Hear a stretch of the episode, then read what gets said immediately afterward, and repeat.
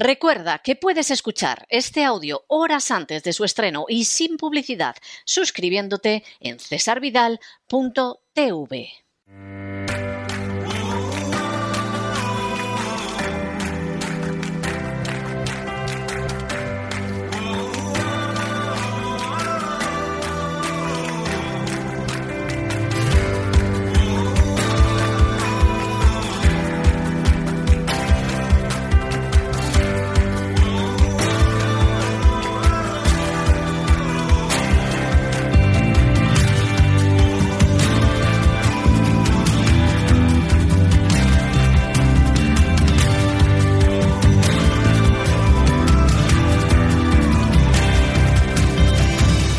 Sana con Elena Kalinnikova.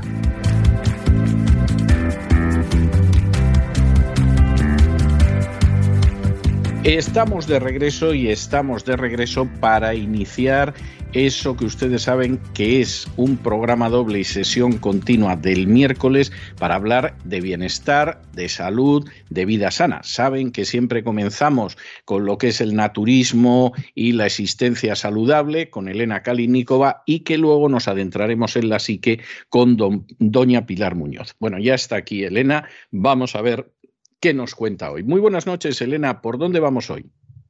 Buenas noches, César. Pues vamos a seguir con el programa anterior, ya que nos hemos quedado en un punto muy importante de la dieta del método Clean, que es la lista de los productos que se deben incluir en la dieta y los que hay que evitar para hacerla.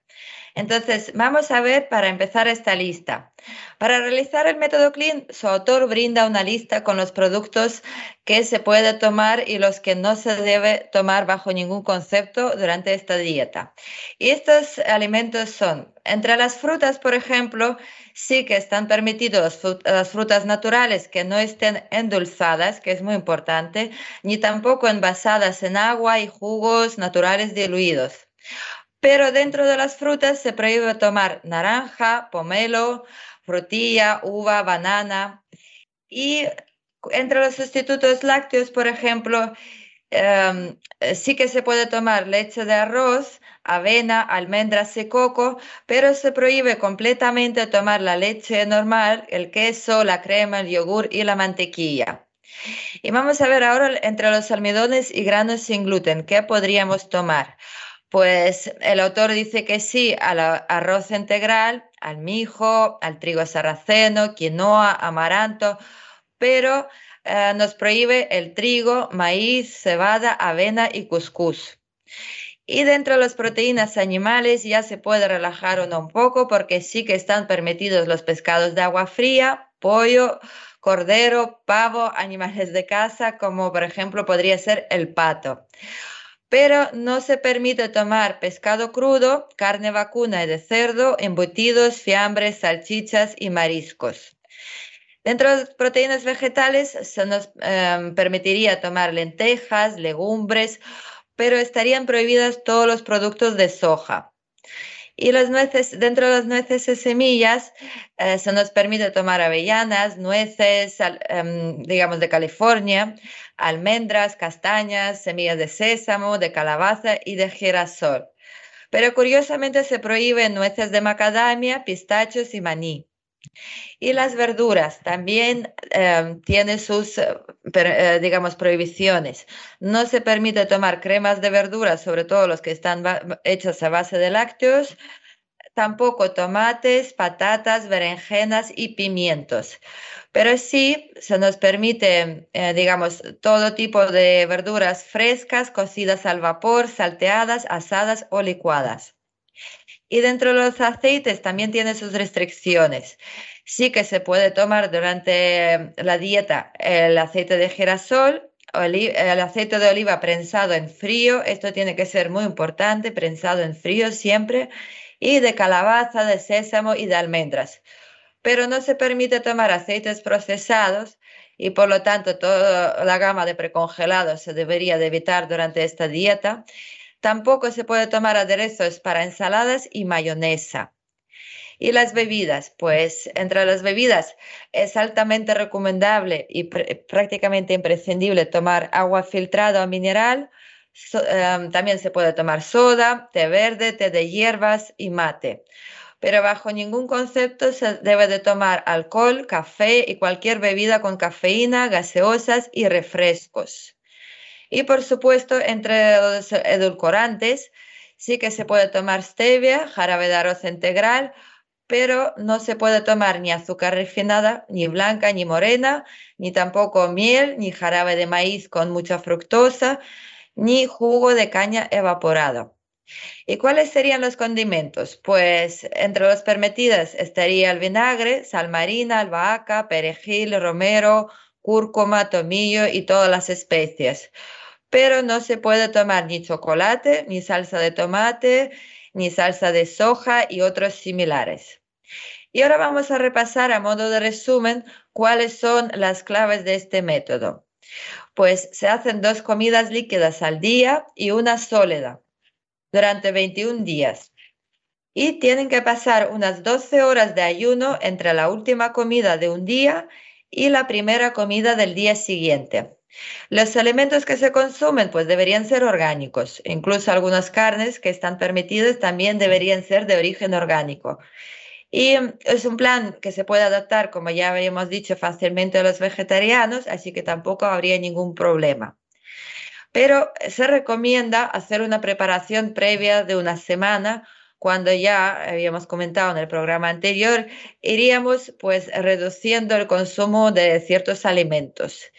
Y la alimentación, por supuesto, durante esos 21 días debería ir acompañada con, digamos, eh, ejercicio, movimientos y sobre todo se recomienda el yoga y los masajes. ¿Y cuál sería el rol de la medicina tradicional según el autor del libro?